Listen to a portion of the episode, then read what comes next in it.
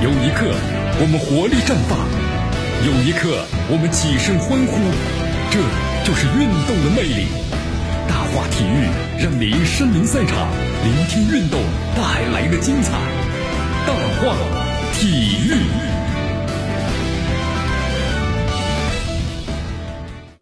这里是大话体育，我是江南，继续锁定 FM 九十六点七，继续关注我们的节目。好，今年中超啊，我们说了是最困难，但是呢，话说回来呢，也可能是这个最刺激啊，没有因为什么呀？没有时间让球队慢热了，对不对？特殊的二零二零，我们说了，中超联赛即将就要开赛了，六个字吧，封闭、紧密、短促。你看，咱们说过了啊，虽然是中立场地，缺少呢现场的情绪渲染嘛，因为空场嘛，但是又不同以往的这个味道。时间紧，任务重，是不是？啊各队该如何应对呢？你看这个 A 组啊，让人挺兴奋的。呃，简单看了一下 A 组当中的前队强队是非常多的。你看去年联赛啊，第十三名的申花，包括呢还有第十五名的申足，对吧？冬季窗口呢大肆引援呐，这牌面绝对在中超是上游的。去年第九名的大连，这班底呢本来就不弱，那么今年呢还是主场，主场优势你懂吧？天时地利人和，是不是？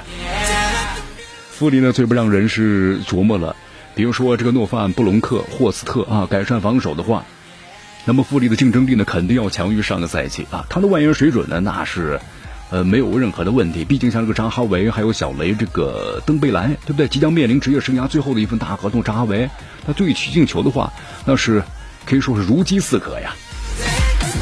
所以说，江南认为啊，这个四个名外援的政策呢，会淡化富力的本土的球员啊，牌面不足的历史。只是小范到底什么水准呢？咱们现在还不太清楚。好，动荡的建业会动荡成什么样子呢？咱们不知道，毕竟上个赛季对吧，人家还是获得了中超的第八名。所以说，这个小组的话要突出这个重围的话挺难的啊。江南觉得像申花呀、大连可能会有点压力啊，不进小组前四，这个赛季啊真不好交代。对于大连我们来说的，我还是挺考验这个球队的，是不是？你看，对于每支球队来说，十四场球啊，太快了，速度。如果前面的落后这个分数太多，后面就没有时间去追了，就非常的被动。那么这个赛制呢，就没有时间哈 让你去装，对吧？让你去慢热，没有没有啊。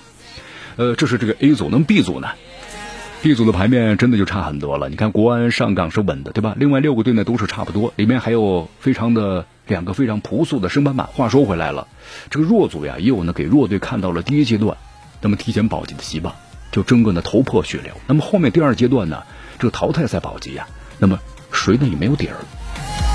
你看第一阶段呢，这 A 组的主旋律就争夺亚冠的资格，B 组的主旋律呢是提前呢争夺着保级的名额。没错吧？对，没错啊！场场都说了，非常紧张。这紧张感呢，不只是因为呢这个赛场，还因为空间的问题。你看，在理论上，超级封闭的赛制，让球员的注意力可能会高度的集中。但是呢，我们说这是最困难的一届中超啊，因此呢，也把它定义为是最刺激的一届。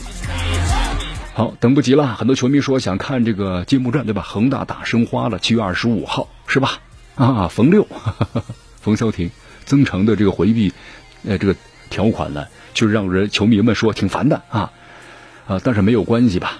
赛季快开始了，是不是啊？球迷们也开始兴奋起来了。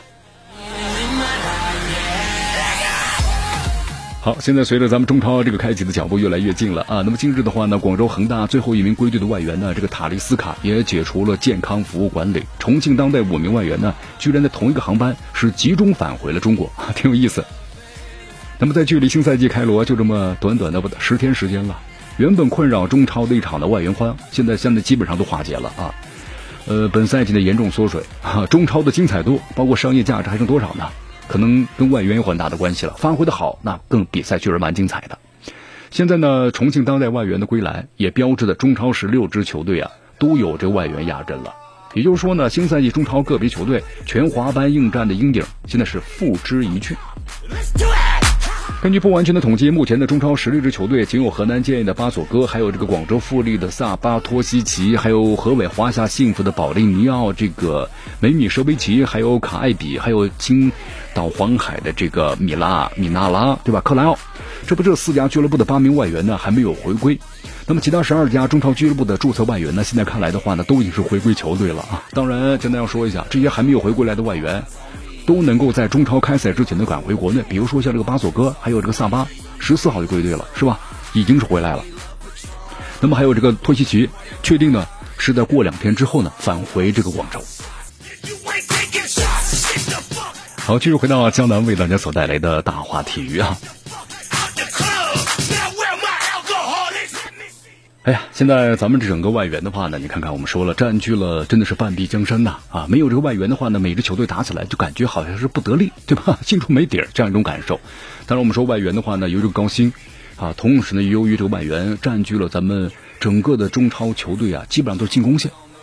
但是我们说了，在咱们国家队的比赛中是没有这样的外援的啊，所以说这样的情况对于整个咱们中国足球的发展呢，并不是一件特别好的事情。那么同时还关于杨帅的问题，是吧？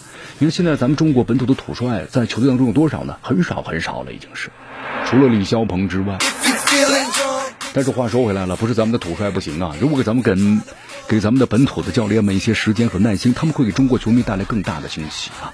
中超联赛就要开始了，那么十六支中超球队的教练团队呢和人员组合都基本明朗了。在主教练这个位置上呢，有十二位外籍教练，本土的教练只有山东鲁能的李霄鹏，还有河北华夏幸福的谢峰啊，只有他们两人了。那么河南建业队和黄海队啊，主帅因故辞职。到目前为止的话呢，这两支球队还没有公布新帅的人选。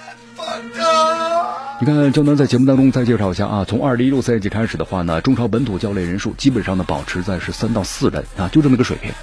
啊，以后的话呢，能够打完整个赛季的少之又少了。虽然跟本土教练我们说这个呼声还是挺高的，但必须承认，很多的本土教练在能力上有所欠缺，比如说驾驭这个大牌外援能力方面也存在不足。本土教练，我们说要改变自己在中超生存的窘境的话，可能不是朝夕啊。那么首先要提高自己能力，是不是啊？包括你辅佐名帅的教练，年轻人要放低姿态，学到真东西，增长自己的见识和阅历。那么同时在执教的选择上呢，也要更加务实。可能中甲甚至中乙，是不是？那么都可以呢，开始你的执教生涯，都是选择的路径，要积累经验嘛。你看前国脚谢辉。本赛季呢，执教中甲的球队南通支云队，是不是在日升赛上的连接战胜了上海、上港还有北京国安队？那令人是刮目相看呐！你看，我们说了和谢辉很相似，上个世纪七八十年代的前国脚们，现在在教练岗位上呢，都打出了不少的成绩了啊！所以说，希望呢，他们能够在这个方面呢，发挥出自己的这个光彩，因为他们有这样的一种一种热热情，是吧？